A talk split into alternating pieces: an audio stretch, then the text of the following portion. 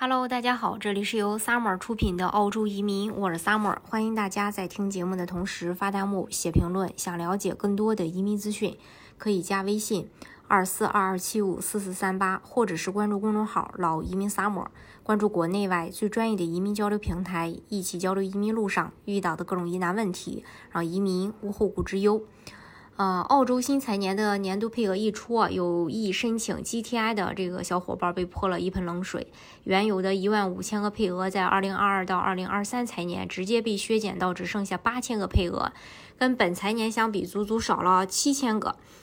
嗯，目前移民局对海外申请人递交。GTI 审理速度依然很慢，最长要等待将近一年的时间才有可能被审理，并且之前移民局基本都会给到一到两次的补料机会，现在基本都取消了，直接根据已有材料出结果。新财年配额的削减意味着审理官将会在全球杰出人才中挑选更为拔尖的申请人。那么如何去判断一个申请人是否足够拔尖呢？这里呢有三个大的标准可以自测一下。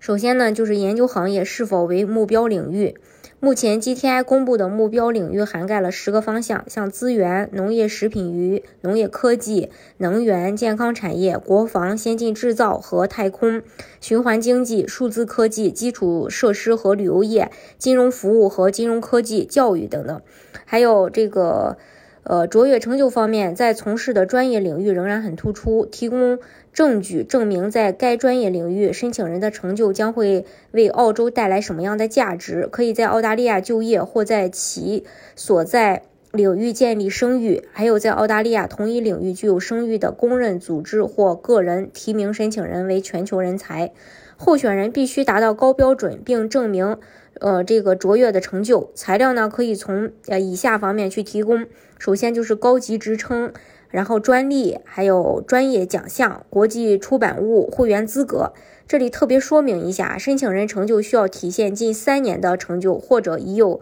成就在国际同行中至今依然突出并应用。发表的专注论文，除考核是否发表在核心期刊外。作者是否为第一作者也是一个很重要的啊这个考量因素，还有收高收入的门槛儿，申请人有能力去吸引达到或高于工作高收入门槛儿。就是十五万八千五百澳元的工资，这个数字每年七月一日进行调整。在评估收入这部分，审理官会从呃以下几点去考虑：首先就是通过工资单或合同显示的当前工资、未来工资、工作机会概述薪酬，还有目标行业的近期博士毕业生。大家如果想具体去了解澳洲移民政策的话呢，可以加。呃，微信二四二二七五四四三八，或者是关注公众号“老移民 summer”，关注国内外最专业的移民交流平台，一起交流移民路上遇到的各种疑难问题，让移民无后顾之忧。